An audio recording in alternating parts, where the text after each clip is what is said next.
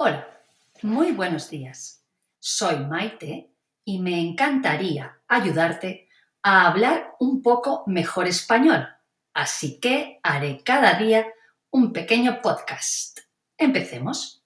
Hoy es viernes y continuamos hablando sobre las comidas españolas. Como hemos estado viendo, comemos cinco veces al día. Primero el desayuno, luego el almuerzo después la comida y ahora viene la merienda. Es más o menos sobre las 5, 5 y media y es un pequeño refrigerio antes de la última comida del día. Suele ser una pizza de fruta, un yogur, unos frutos secos o algo similar. Que tengas un maravilloso día y hasta pronto.